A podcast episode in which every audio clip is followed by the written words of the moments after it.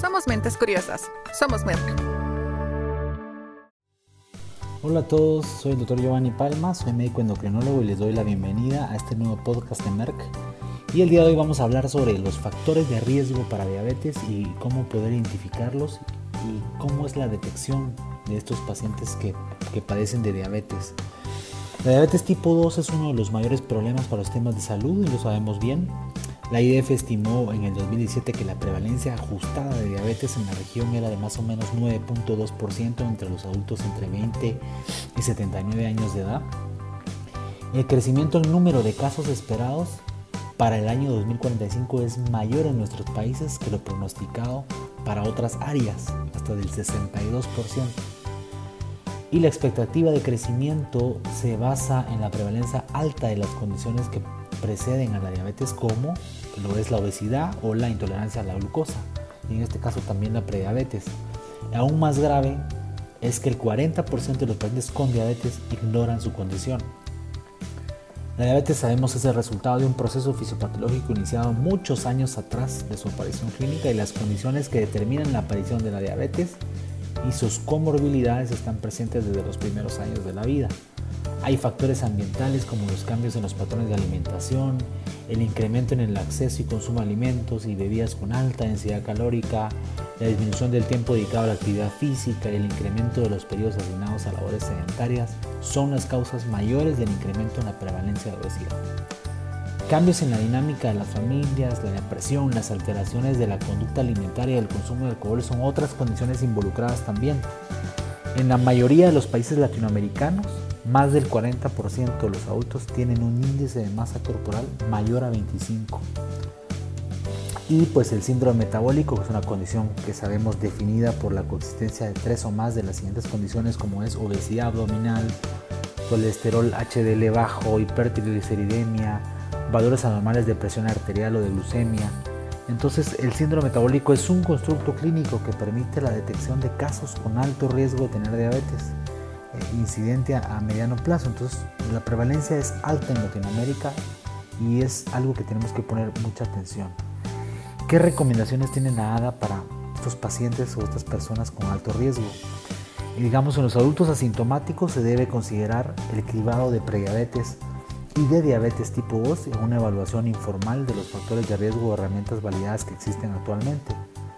Las pruebas de prediabetes o diabetes 2 en personas asintomáticas deben considerarse en todos aquellos adultos de cualquier edad que tienen sobrepeso u obesidad, es decir, con índice de masa mayor a 25, en el caso de los asiático-americanos mayor a 23, y aquellos que tienen uno o más riesgos adicionales eh, ¿verdad? Que, que, sean factores de riesgo para diabetes, como los que mencionábamos, como el síndrome metabólico.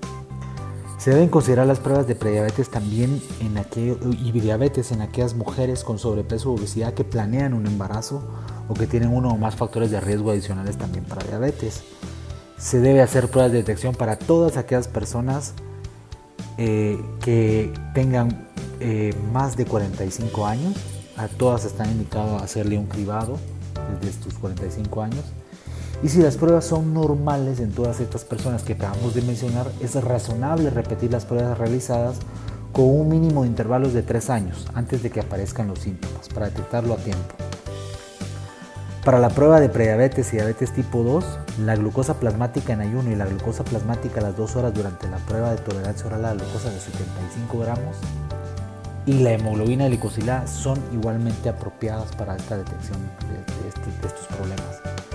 En pacientes con prediabetes y, diabetes tipo 2 hay que identificar y tratar otros factores de riesgo también de enfermedad cardiovascular que pueden estar asociados, como mencionamos anteriormente, la dislipidemia, la hipertensión, o la hipertrigliceridemia. Pues la detección basada en el riesgo de prediabetes o diabetes tipo 2 debe considerarse después del inicio de la pubertad o después de los 10 años de edad. Lo que ocurra antes en niños y adolescentes con sobrepeso ¿verdad? u obesidad y que tienen uno o más factores de riesgo adicional. Y para terminar, los pacientes con VIH ¿verdad? deben también someterse a pruebas de detección de diabetes y prediabetes con una prueba de glucosa en ayuno antes de comenzar la terapia antirretroviral y de 3 a 6 meses después de iniciar o cambiar la terapia antirretroviral. Si los resultados de la prueba inicial son normales, pues la glucosa en ayuno debe controlarse de forma anual o debe repetirse de forma anual. De tal manera que esos son los grupos de riesgo que deberíamos de evaluar con cierta periodicidad y, evaluar también no solo a, estas personas, sino que saber identificar estos factores de riesgo para poder saber a quién someter a estas pruebas y detectar de forma temprana y oportuna eh, este gran problema que, que cada vez es mayor en nuestros países. Espero que esta información haya sido de utilidad. Eh, recuérdense que esta es la parte 1. Eh, nos vemos en la parte 2, que vamos a seguir hablando sobre estos factores de riesgo y la detección temprana de este gran problema. Hasta pronto. Somos Mentes Curiosas. Somos Merck. Merck sea Guatemala, octubre de 2022. Todos los derechos reservados. Somos Mentes Curiosas. Somos Merck.